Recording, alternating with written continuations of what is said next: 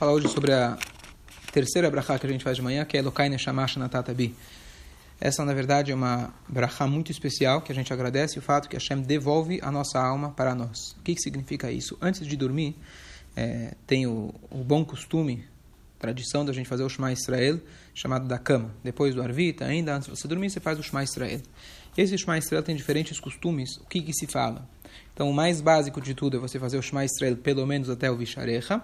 E tem conforme vários costumes de psukim diferentes. Qual que são a ideia? A ideia geral desses psukim são psukim de brachá e proteção. Por quê? Porque quando a gente dorme, a nossa existe uma certa ausência né, da nossa é, alma. Está escrito que ah, quando a gente dorme é um sessentavos do contrário da vida. E nessa ausência, o nosso corpo nunca fica vazio. Então, ou ele está preenchido de alma, de pureza, ou ele está preenchido de outras coisas. Isso na vida em geral. Não tem alguém que está parve, alguém que está neutro. Ou você está com coisas boas, ou o contrário.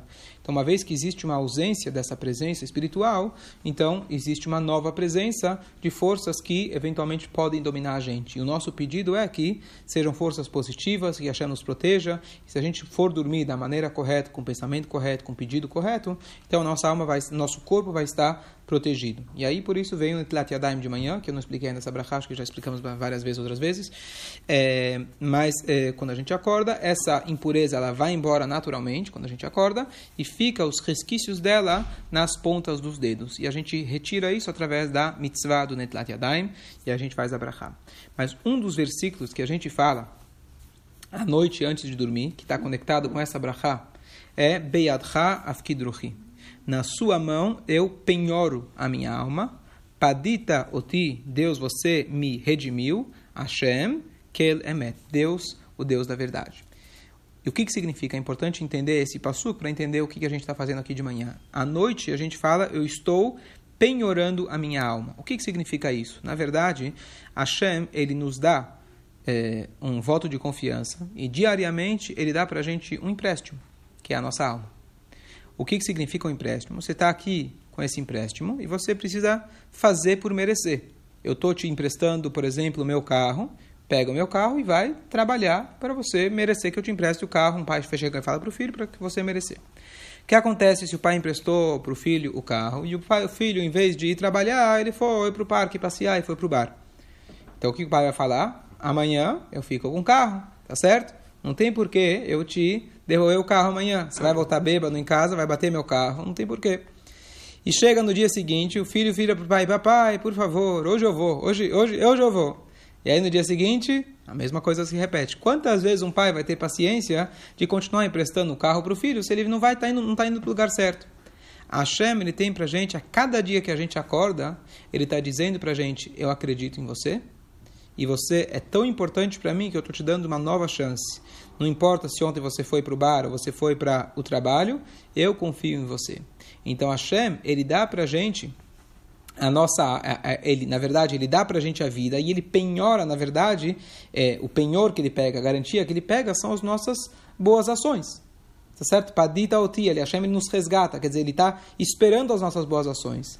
E diariamente, quem de nós pode dizer, eu fui para o trabalho, fiquei das 7 às 7, trabalhei, fiz tudo certinho? Nosso, durante o nosso dia, eventualmente, a gente pode ter escorregado para cá e para lá. Então, a cada dia que Hashem ele nos devolve essa alma, não é simplesmente obrigado que você me, que você me devolveu a alma. A gente tem que olhar para isso que foi uma nova chance para alguém que eventualmente nem merecia essa nova chance.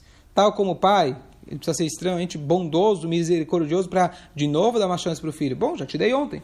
Poderia, Hashem poderia ter formado o mundo de tal forma? Bom, te dei um dia, você viveu, nasceu, fez seu trabalho, muito bem. Não fez, amanhã você não acorda. Isso seria a lógica nossa.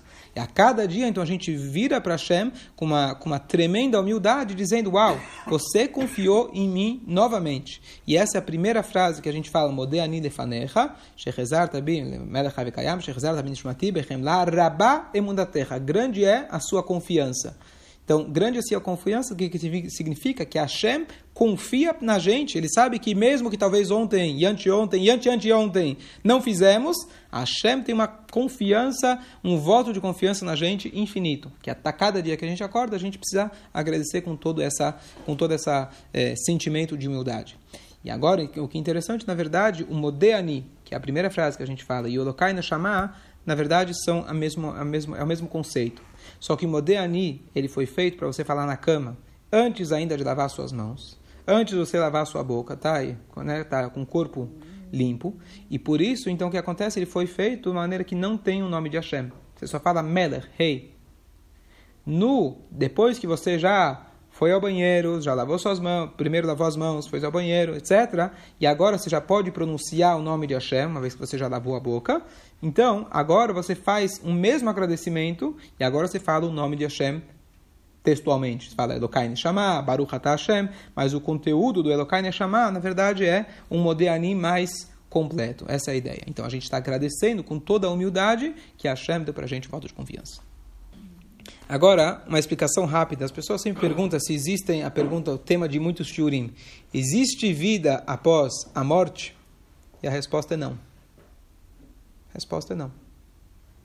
Como pode ser? Como assim? Vou explicar. O que acontece? Vamos pegar uma geladeira. A geladeira, quando você compra da loja ela vem até a tua casa, ela tá, não está gelada. Você liga ela na tomada que acontece? A partir daquele momento, a energia, a eletricidade, ela começa a fluir né, pela geladeira e ela gela. Chega algum momento, você, chega uma criança e ou alguém que foi limpar a geladeira, foi limpar o chão, sem querer puxou para fora o a tomada, tá certo? Então o que acontece? Você pergunta para a energia, para a eletricidade, aonde você foi? Como assim para onde eu fui? eu nunca, está, eu nunca estive aqui. Eu estou em todo lugar, menos aqui na geladeira. Você, em algum momento, conseguiu me direcionar para que eu fosse, que eu fosse até a geladeira e fizesse o papel de te dar vida. Agora que, por algum motivo, fui desconectado, eu voltei para onde sempre estive. E você voltou para onde você sempre estava. Então, a vida após a morte não existe. A, entre aspas, né? que, que significa? A alma sempre existiu e sempre vai existir. Ela nunca foi limitada pelo corpo. Para onde vai a alma depois que a pessoa falece? Para onde ela sempre esteve. Não é uma novidade dizer que a alma vai continuar existindo. A alma nunca foi, entre aspas, criada. A alma é uma extensão de Hashem.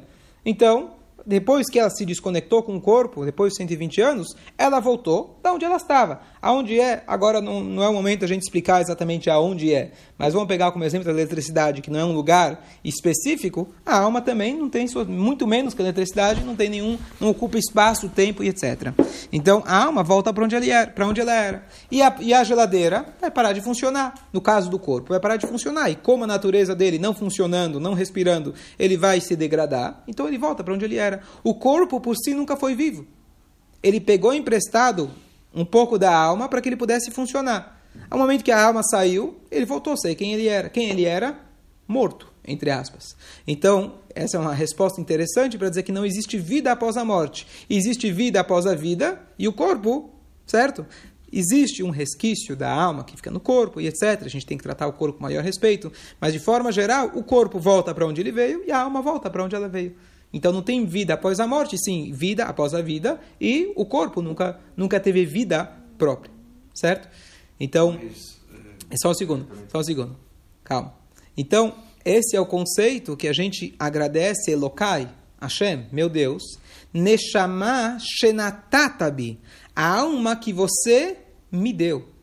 Porque eu, estando aqui, eu vivo, eu como um conjunto, não existiria sem a alma. O corpo por si é igual a geladeira, não funciona, não tem nada.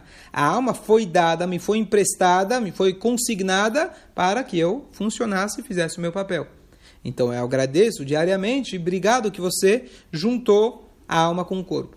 Quando a gente vai dormir, não é uma morte, Hasve Shalom mas é um, uma lembrança disso, é uma lembrança disso, e a cada dia Hashem revitaliza a nossa alma tal como se fosse quando ele faz isso de maneira plena, quando uma criança nasce e assim por diante. Certo? Então, naturalmente, uma vez que a alma, usando o, o, o paralelo, né, o exemplo da, da, da eletricidade na geladeira, ela, por natureza, ela é pura. Porque ela veio diretamente de Hashem a alma, entre, as, entre aspas, não se impurifica. Ela, quando como eu falei, a energia, a eletricidade empresta para a geladeira, depois ela volta para quem ela sempre foi. Uhum, quem pode se sujar, quem pode quebrar é a geladeira. mas ela não, não é afetada por isso, entre aspas. Sim, existe uma questão que a gente é, encobre a nossa alma quando a gente faz, eventualmente, alguma coisa contra a vontade de Hashem. Mas a alma, por si, em sua essência, nunca muda igual. Vai, não tem como você mudar a eletricidade. Você pode bater na geladeira, quebrar a geladeira, pode ser que vai vir menos eletricidade, ela vai começar a ficar meio capenga, vai funcionar menos, vai não vai não vai mais gelar tão bem, certo? Mas isso é em relação ao aspecto revelado dela, como que ela está se expressando dentro da geladeira. E por isso a gente precisa preservar essa alma. E aí o que acontece? Mas a alma por si nunca, nunca ela ela se ela se ela se impurifica. Então, o que acontece? Eventualmente, quando a pessoa, depois dos 120, a alma precisa passar por um processo espiritual, assim chamado de uma limpeza espiritual, porque a essência dela é limpa, mas ao longo do tempo, ela absorveu algumas coisas superficialmente aqui desse mundo, das nossas atitudes, e ela precisa, para ela poder voltar pura e limpa, então você precisa eventualmente lavar as roupas dela, entre aspas. Mas a alma, por si, terrorá e ela é sagrada, certo? É, Bom, tem bastante que falar sobre essa, essa brachá, só quero concluir, o tempo está curto. É um, um, um shur interessante, que as pessoas, é, para explicar um pouquinho né, o que, que significa o Alamabá, o mundo vindouro, a nossa alma, e, e ele, o shur que eu estava ouvindo, ele está dando para um público que foi acostumado muito a, a, esse conceito de servir a Deus com irá, com temor a Deus. Tem, tem formas diferentes, você educar e passar o judaísmo de forma de amor, de forma de temor, ou equilíbrio. Então, aquele público dele era um público de. foram treinados com extremamente temor e não, não pecar pelas consequências, que é uma forma de servir a Deus deles. É, e ele estava explicando que às vezes as pessoas crescem com isso, assim, com, muito, com um, literalmente um medo muito grande e não conseguem certo, desenvolver um amor pelo judaísmo. Então tem todo, todo um shiur, já, dei, já comentei várias coisas a respeito disso, mas ele deu um exemplo que foi assim, um exemplo que parece muito bobo, mas no final tem um punchline, uma, uma, um forte muito bonito. Ele falou o seguinte, eu tenho minha meia, certo? Eu visto minha meia. E ela tira do armário, tá linda, bonitinha, cheirosa, e de repente durante o dia eu visto ela e ela vai adquirindo um certo odor, sujeira e etc. Chega no final do dia, tá certo? Ela está completamente suja, cheirando e etc. Sem entrar nos detalhes. De repente, eu falo para a meia, licença um minutinho, vou te colocar na cesta. Passa um tempo, ela vai, depende que dia vem a empregada, ou quem lava, quem lava a roupa, se vai ficar lá por três semanas, ou vai ficar no mesmo dia, cada um conforme. Né? E aí ela vai para a máquina de lavar. De repente vem sabão, vem água quente, vem água fria, ela é jogado para todos os lados, amaciante, obrigado, não sou muito. Faz tempo que eu não faço isso, desde a época de Shivá, Baruch Hashem. Então o que acontece? Ela passa por todo um processo, certo? E a meia vai perguntar: o que, você está fazendo comigo? Tá certo? Eu fui boa com você, protegi teu pé, aqueci teu pé. O que, que você está fazendo comigo? Mas no final das contas, você tira, pendura, ela seca e você dá um beijo na tua meia, fala, querida, né? Não foi por mal, eu só queria poder continuar usando você. Então, esse, então até aqui está fácil da gente entender qual seria a analogia de que a alma vem aqui para esse mundo e, eventualmente, ela precisa passar por uma máquina de lavar, certo? Mas presta atenção, e tem gente que foca muito na máquina de lavar, o que, que vai acontecer, e como que é, qual que é a temperatura da água, qual que é a temperatura da água quente, da água fria, amaciante, será que esse sabão lá é muito doloroso para os olhos, entre aspas. As pessoas focam nessas descrições que estão estão dentro da Torá muitas, muitas vezes. É verdade.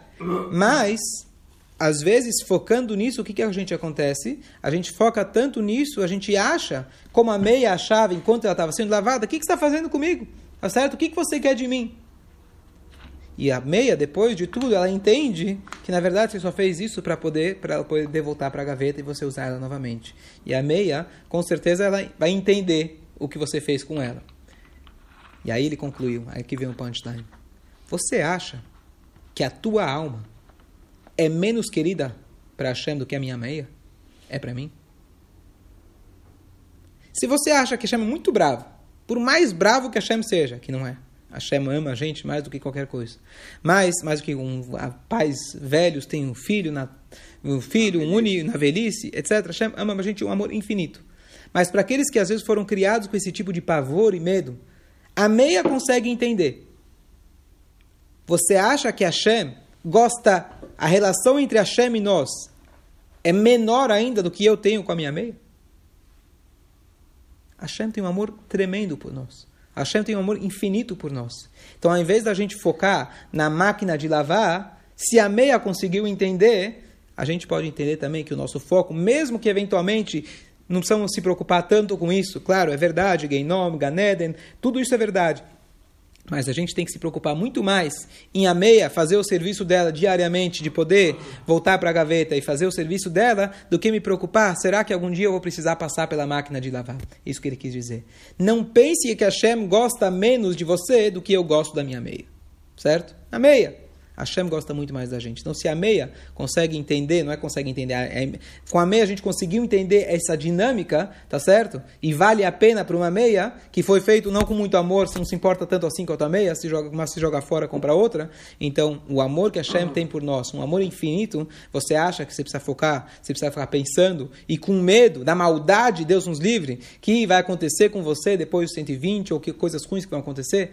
Vamos focar no nosso intuito e lembrar que a nossa alma é. Então, essa foi uma analogia, parece simples, mas o, o, o, a, a, conclusão dela é que Hashem tem um amor tremendo por nós, mas isso também explica que a nossa alma por si, ela é teorá, ela é pura. Pode ser que ao longo da vida ou ao longo do seu dia ela acabou adquirindo certos odores e etc. Mas o intuito é que ela possa voltar novamente de forma limpa. E a cada dia, quando a gente dorme, a gente está tendo uma nova oportunidade, antes de dormir, da gente pedir para Hashem que ele dá uma boa lavada. Não precisa ser de forma dolorosa, isso que a gente pede. Deus, por favor, que não tenha maus é, sonhos, sonhos, pesadelos, etc. Coisas que vão fazer com que eu estou passando por um momento difícil durante a noite. Eu peço que seja uma noite boa. O que é uma noite boa? Quando Hashem ele pega a minha alma, dá só uma, uma batidinha e resolveu, ou nem batidinha, ele lá com carinho dá uma passada, né? E resolveu o assunto. A gente pede que ele possa me devolver com pureza. E por isso é tão importante e crucial